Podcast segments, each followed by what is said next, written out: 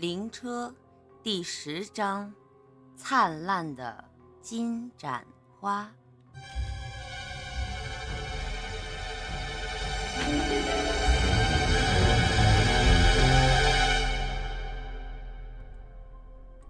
葛玉娇美的一笑，对我勾勾手指，示意我过去。但我呢，却转身朝着房门走去。哎，你干什么？一个真正的男人不应该这么随便的。如果我真的想这么做，那我会先从追求你开始。说完呢，我拉开房门走了出去。其实啊，我很想尝尝女人到底是什么滋味，但不知为什么，我仍然选择走出了房间。走在大街上，看着车水马龙、灯红酒绿的大街，我才感受到这。应该就是爱吧。我可能爱上了葛玉，既然是真心实意的爱，那就不会随便的去亵玩，因为自己爱上的人，在心中永远是最圣洁的。唉，我重重的叹了口气，最不想发生的事情，偏偏发生了，一个穷逼屌丝。爱上了一个女神，这活生生现实版准备喜当爹的节奏。回到了客运站呢，已经十一点半了。我坐在十四路公交车上发呆，忽然手机来了一条短信：“你爱上我了。”语气很确定。我回了一个字：“嗯。”语气也很确定。你爱上了一个不该爱的、不能爱的人，你知道吗？我回了一句：“只要我爱他，那我就觉得他该爱，他可以爱。”葛玉又回了一句：“你真傻。”我没有回，一方面是不知道该怎么回，另一方面也该发车了。开公交啊，可不能玩手机。开车的时候，我一直处于半迷糊的状态，就连乘客有没有投币，我都不我都不清楚。不知为何，脑海里满满的都是葛玉的音容笑貌。我想不明白，她的魅力到底在何处呢？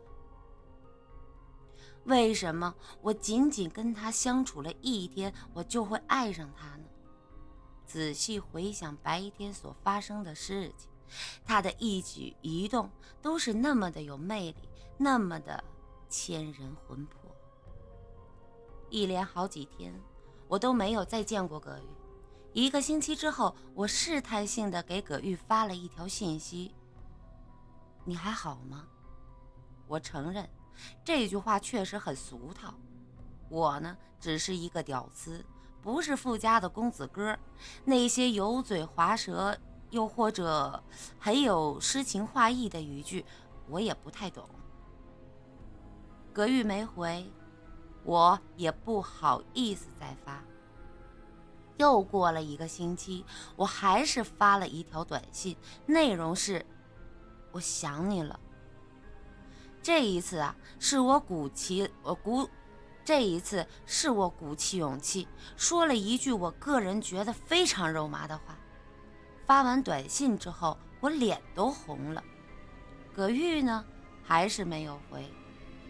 他就像是忽然消失了，在我的人生当中，消失的那么彻底，就像从没有出现过一样。时间就这么过了一个多月，西装大叔有消息了，在一个大雨滂沱的夜晚，他来到了客运站找我。说葛玉在十二年前被挖走了心脏，尸体后来不翼而飞。据他托关系打听，尸体十有八九是被家人收回了。我问他：“那你的意思是，要弄明白葛玉的想法，咱们得先去寻找尸体？”西装大叔点点头说：“没错。”我们得去他的家乡桑槐村，看看他的尸体被埋在了什么地方，对症下药，逼迫他现身，这样就能救你了。我面上点头，心里却说：“哼，你他妈就给老子装吧，你就继续演吧，老子奉陪到底，看看谁的才是真正的奥斯卡影帝。”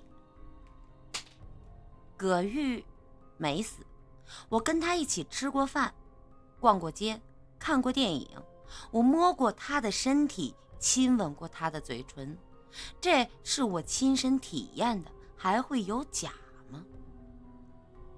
我不知道西装大叔跟我说这些事儿到底意欲何为，但我感觉他肯定是在欺骗我。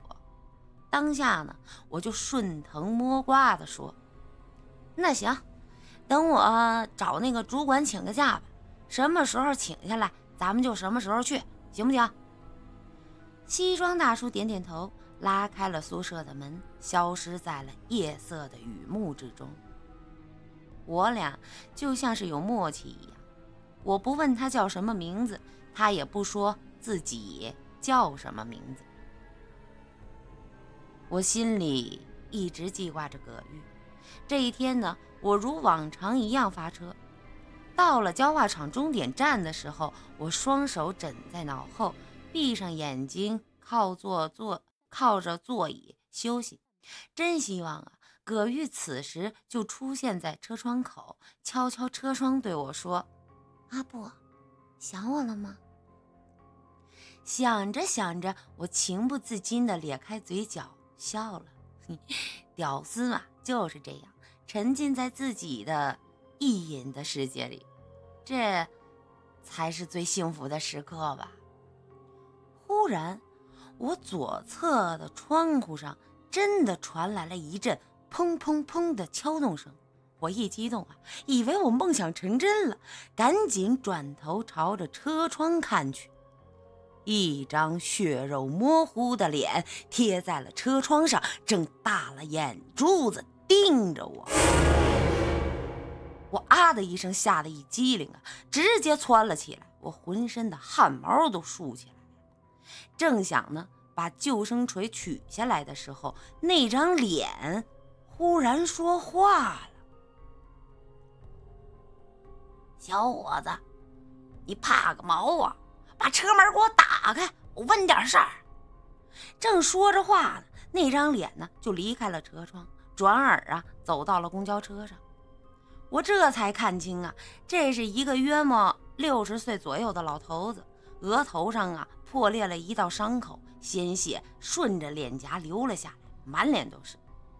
他上了车就问我：“哎，小伙子，我问问你啊，这四十三路公交车的司机是谁呀？”我一愣，说：“我不认识啊，咋的了？”老头子摸老头子伸手摸了一下额头上的伤口，疼的呀，他倒吸了一口凉气，就是说：“他大爷的啊！那王八孙子开车的时候，从车窗啊扔出来个罐头瓶。”正好砸我头上，我得找他算账去。我这才懂这老头子的意思。我说：“大爷呀，我这有俩创可贴，你先对付着用啊。至于这四十三路的公交车司机，那跟我也不是一客运站的呀。你要是想找他呀，那你得去四十三路所在的客运站。”说完呢，我取出急救的医用棉和碘酒。就帮他简单的处理了一下伤口，最后贴上了创可贴。忙活完了这些呀，我才想起来，这次又完蛋了。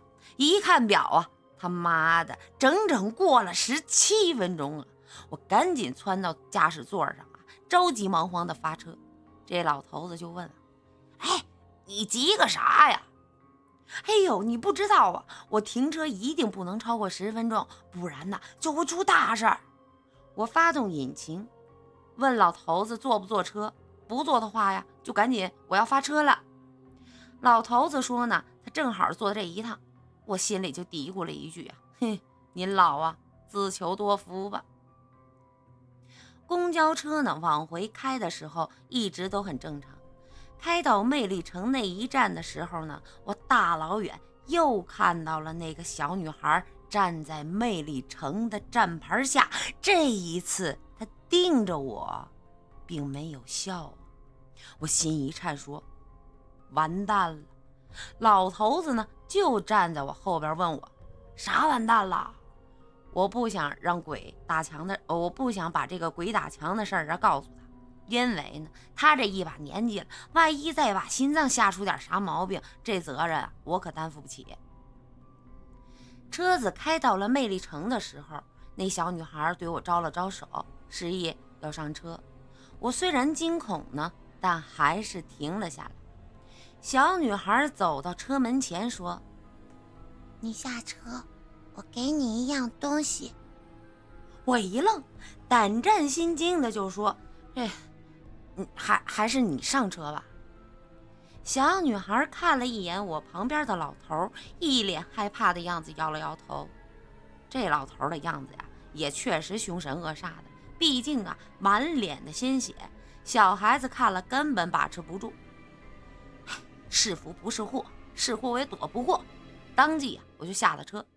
小女孩从兜里掏出两张电影票，递给了我，就说：“她让我把这个给你，让你忘了他。”我接过来一看，倒吸了一口凉气。这两张电影票正是我带葛玉看过的《午夜惊魂》。当时买完票，他说。这次第一次跟男孩子一起看电影，他要把票留作纪念。我呢就把这票给他了。现在呀，把票还给我，意思是跟我彻底划清关系，永远不再联系吗？我也不管误不误点了，直接掏出手机给葛玉打了过去，提示您拨打的用户已关机。小女孩没有说话，转身就要走。我说：“你等我一下。”上了车，我从驾驶座旁边取下了一束金盏花。那天下午陪葛玉逛街的时候，有一个男的捧着一大束玫瑰在街头对另外一个女孩求爱。我就问葛玉：“你喜欢红玫瑰还是白玫瑰啊？”他说：“我喜欢金盏花。”我死后，也要埋在金盏花的花丛中。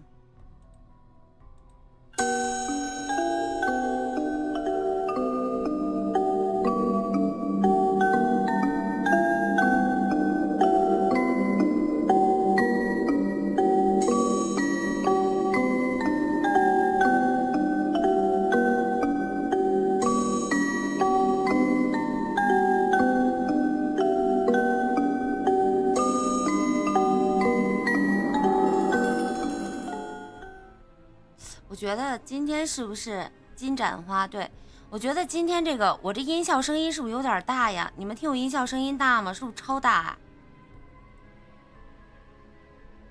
我调调。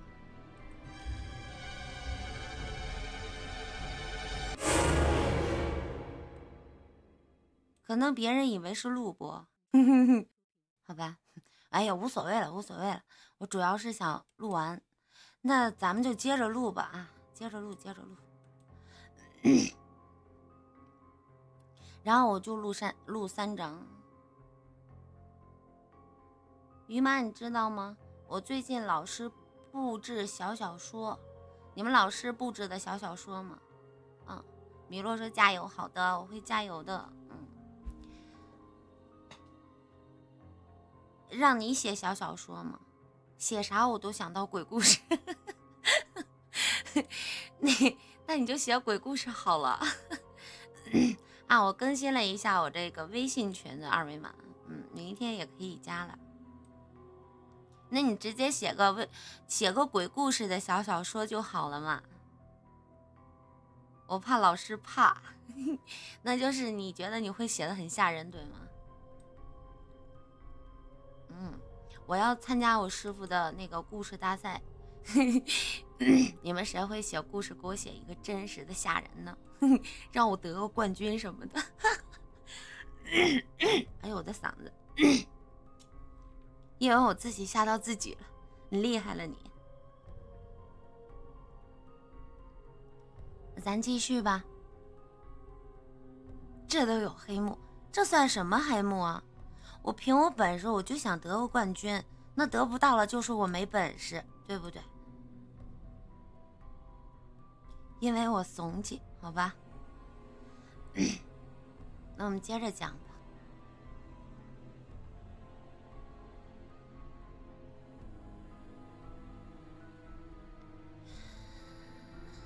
哎呀，叫什么来着？我忘了。哎呀，哦，那咱现在接着讲吧。我刚才 多灌点水，我灌挺多了呢。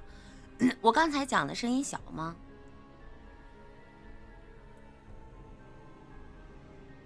对，金盏花。啊，刚才那个声音小不小？就是我的不小是吧？行。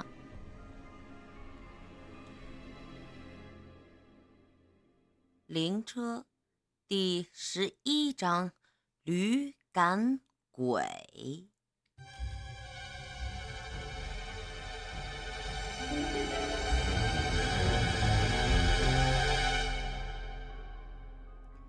从离开宾馆那天起。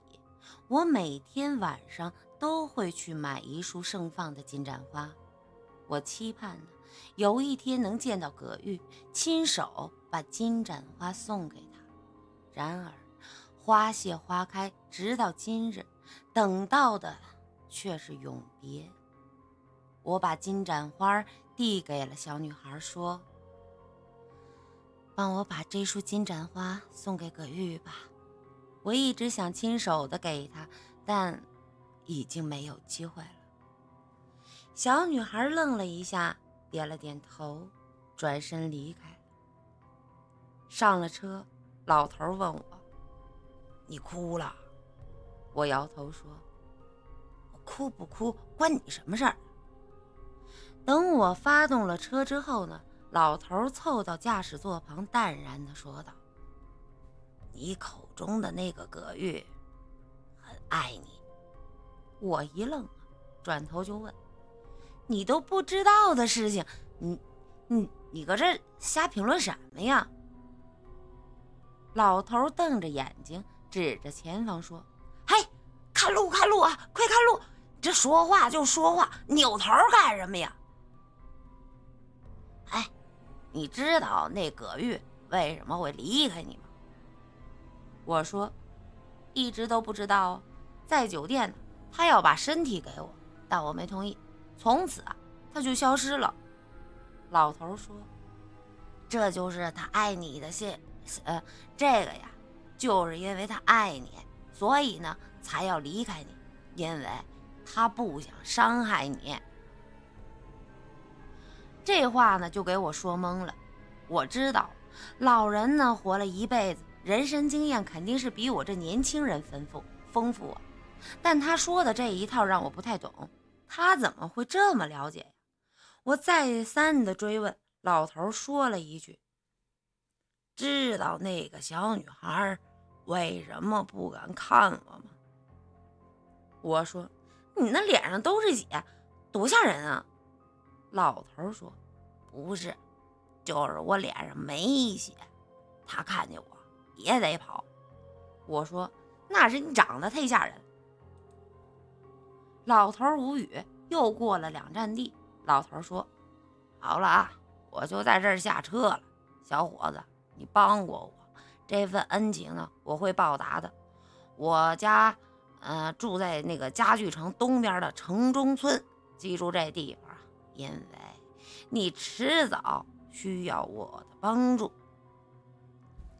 我点了点头，但心里完全都没在意。这回到了房子店客运总站，我躺在了宿舍里，久久的难以入眠，脑海里满是葛玉的音容笑貌。我发现我忘不掉他了。正在这时候，忽然手机铃声响，有一个机灵啊，第一时间就想到了是葛玉，但拿起来一看，却是西装大叔打过来的。明天呢，跟我一起去一趟桑槐村，查找一下葛玉的尸体。嗯，行。我根本就没多说什么，直接就答应了。我知道，这一次去桑槐村，肯定找不到葛玉的尸体，因为他根本就没死，而是彻底的消失。我之所以答应西装大叔，就是想看看这家伙到底玩了什么鬼把戏。第二天中午，我跟陈伟请了两天假，说这两天有点事儿。陈伟呢，满口的答应，说没问题。赶往西装大叔等我的地方的时候，我再一次路过了那家鲜花店。店里的老板娘刚看到我就热情地喊道：“嗨，小哥，哎，咱店里新进的一大批金盏花了，都特好。”我点头说：“嗯，不买了。”“嘿，你这小子，我特意给你进的，你咋不买了呀？”老板娘的脸上呢有些不友好。我说。啊，不需要了，你卖给别人吧。说完呢，就走。隐约的就听到老板娘啊在后边嚷嚷嚷嚷了一句：“哎呀，这金盏花除了你这傻逼去买，谁还买呀？哎呦喂，我这可算是亏大了。如果老板娘是因为我不买金盏花而说我是傻逼，那我还能理解。但我买她的金盏花，她还说我是傻逼吗？”我用手机呢搜了一下，顿时目瞪口呆。原来金盏花的花语竟然是悲伤、离别、迷恋、失恋。葛玉怎么会喜欢这种花呢？难不成在我俩一起逛街的时候，他就已经知道我们会是离别的结局吗？所以在酒店里。他就会做出那样的举动，作为离别前的温存。两腮发疼，忽然想哭。我其实是一个意志坚定的人，但我真的没有谈过恋爱。上学的时候就是一生瓜蛋子，整天只知道读书，暗恋同桌三年，愣是没敢表白。毕业后呢，早已经失去了联系。到了西装大叔跟我约定的地点，我俩呢都没说别的，当即他就带着我坐车直奔桑槐村。桑槐村离我们市区啊几百里地，中间呢隔着两个市，下午坐车去，傍晚估计才能到。在这车上一直沉默寡言的西装大叔说：“你怎么心情不好？”我嗯了一声。他又说：“别担心，没什么可怕的，这一次就当是去旅游了。”我又嗯了一声。他永远不会知道我的心里想的是谁。到了三槐村的时候呢，已经是傍晚六点多了。我俩呢都有点饿，但这小村落里呢又没有餐厅什么的，就想着先进三槐村看看。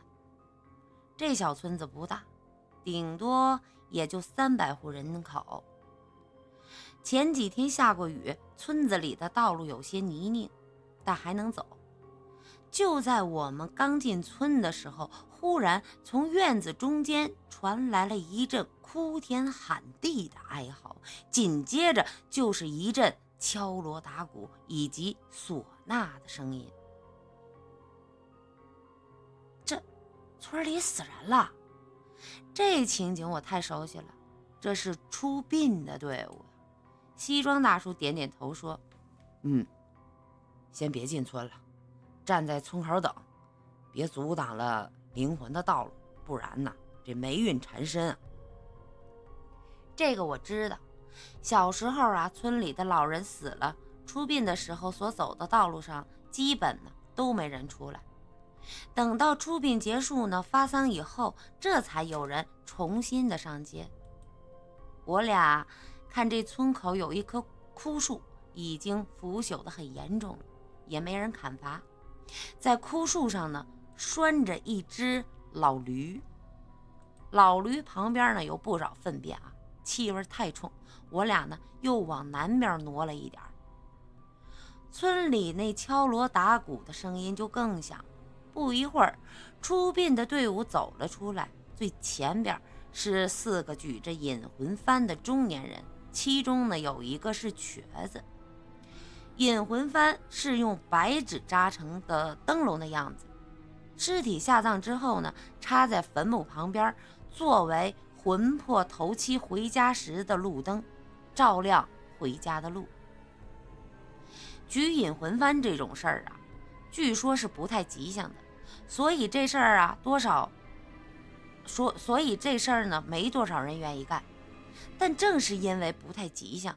所以啊，谁要是愿意举，谁就有钱可拿。然后啊，就有一些胆子大的，或者是单身汉，就愿意干这事儿。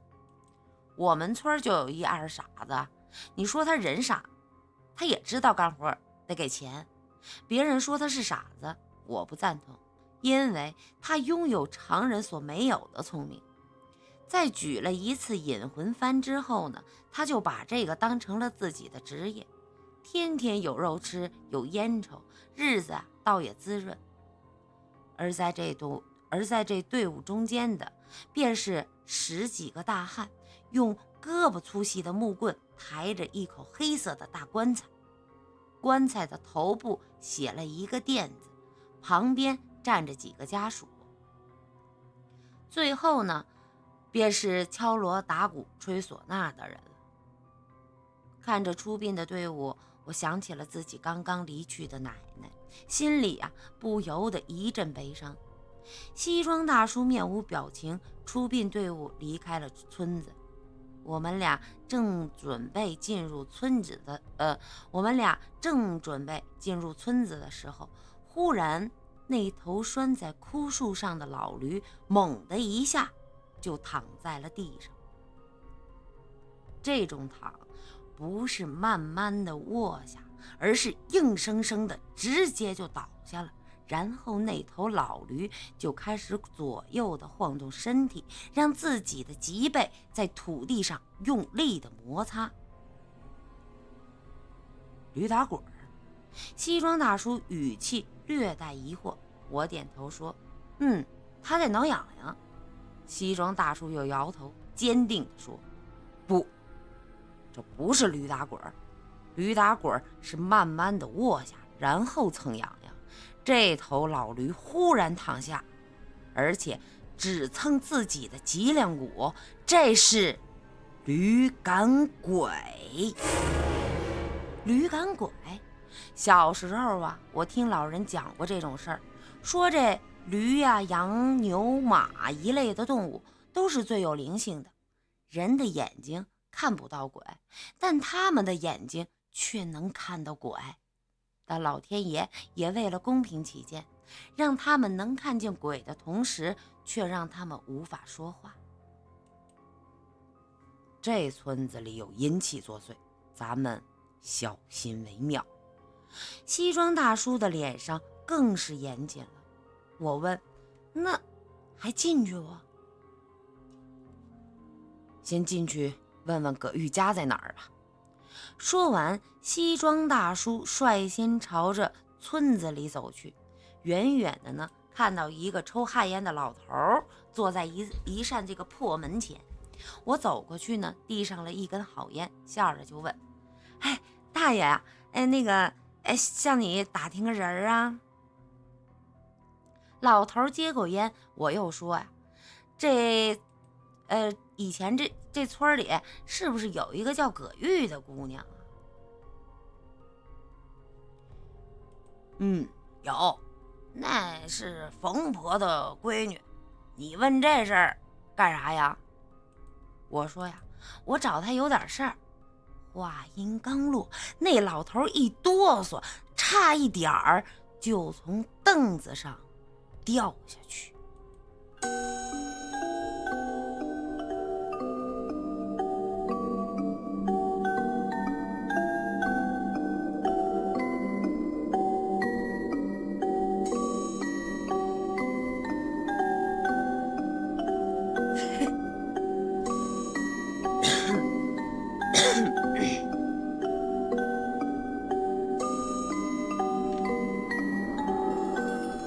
米洛之前都没听吗？啊，藏头诗来了，还送了一颗荔枝，欢迎你，米洛。嗯。这个就这个人数的原因，就是因为我没上轮推，我上轮推了就有就有假人进来了，今天就没有假人，对，没有假人，没有假人人就少，应该是啊，我也不知道，我看一眼啊，真的没上吧？你看。